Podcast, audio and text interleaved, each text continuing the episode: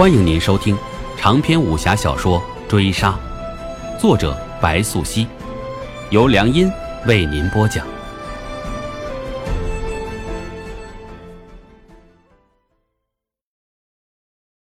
第五十回，山路漫长，天明之时，孔庆与西凤等人回到县城。罗歇失意于战败，责怪西凤禁止他在中原腹地使用诗人。西凤却不以为意，他急于赶回南诏，欲助力阁罗凤夺楚。西凤谋划长远，打算仰仗王权夺回圣教，彻底铲除半夏。他不急于一时的利益之争，他不怕半夏逃跑，他只怕他活得不够长，耗不过半夏。青青，你真的不随为父回家吗？西凤柔声。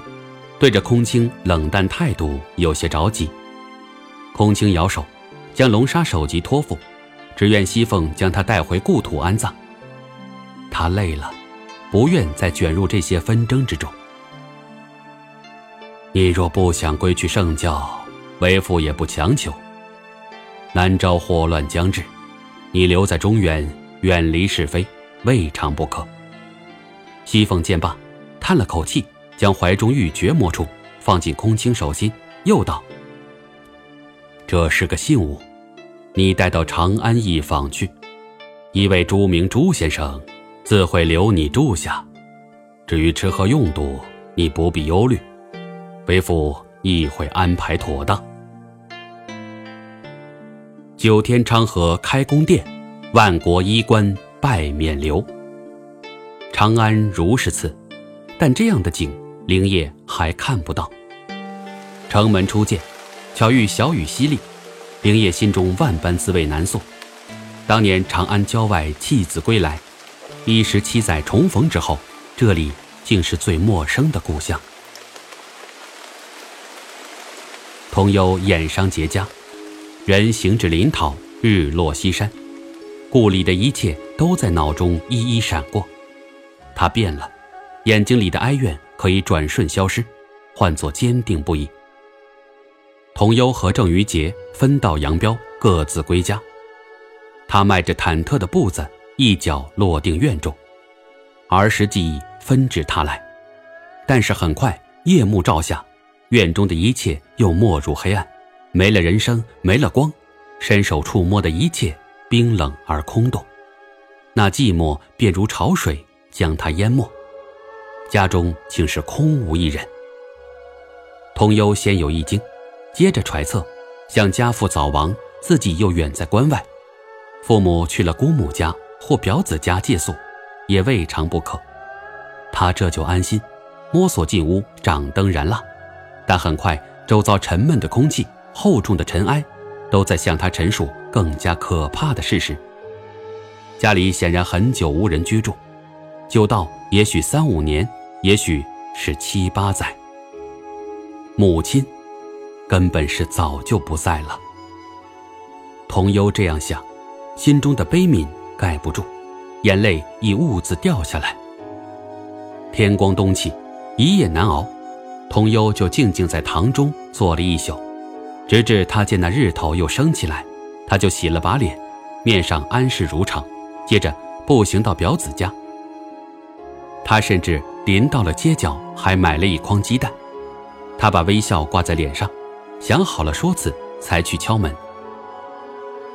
于是，童优一照面，就见到了表子旭。你你没死？那个人这样惊讶，惊讶童优将想好的说辞又咽了回去，只得一个劲儿的笑，笑得面上发僵。你什么时候回来的？你回过家了？那个人又问，既不请他进门，亦无久违的亲切感，更像是防贼似的瞅着他，这让童忧难熬。他又就忆起儿时，他同表子旭也曾同窗挚友，几如兄弟。你别杵在这里了，你走后不久，你母亲便病重难治，也不知是怎么的，好端端的一个人想不开，至此撒手人寰。本想书信岳父一封。远传边塞，可后来一琢磨，这山高路远的，想你们还是不知道的好。”那人话落，从院中走出，又转身拉好房门，似是不愿同游入内。接着话道：“你表子近来身体不好，你别进去看他。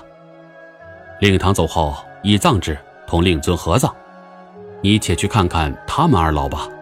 我还得到衙门走一遭，这宫廷不得，一家人等着吃饭呢。”说罢，那人又专注童优一眼，接着便拽他匆匆离开。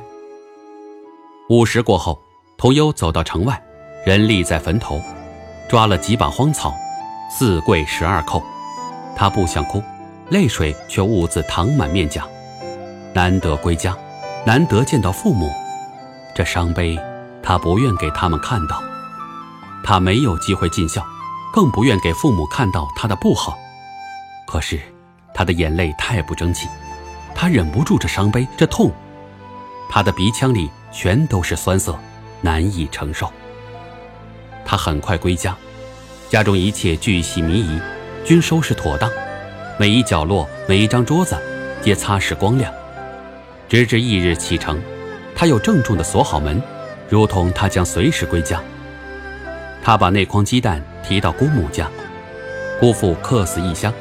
他不愿回去面对他的脸，但他总归要见他的。可是他没想到，童优怎么也没想到，姑母溘然长往。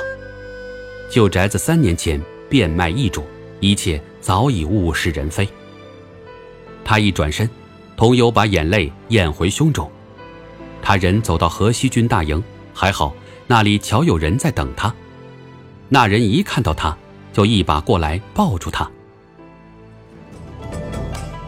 本回追杀播讲完毕，感谢您的收听。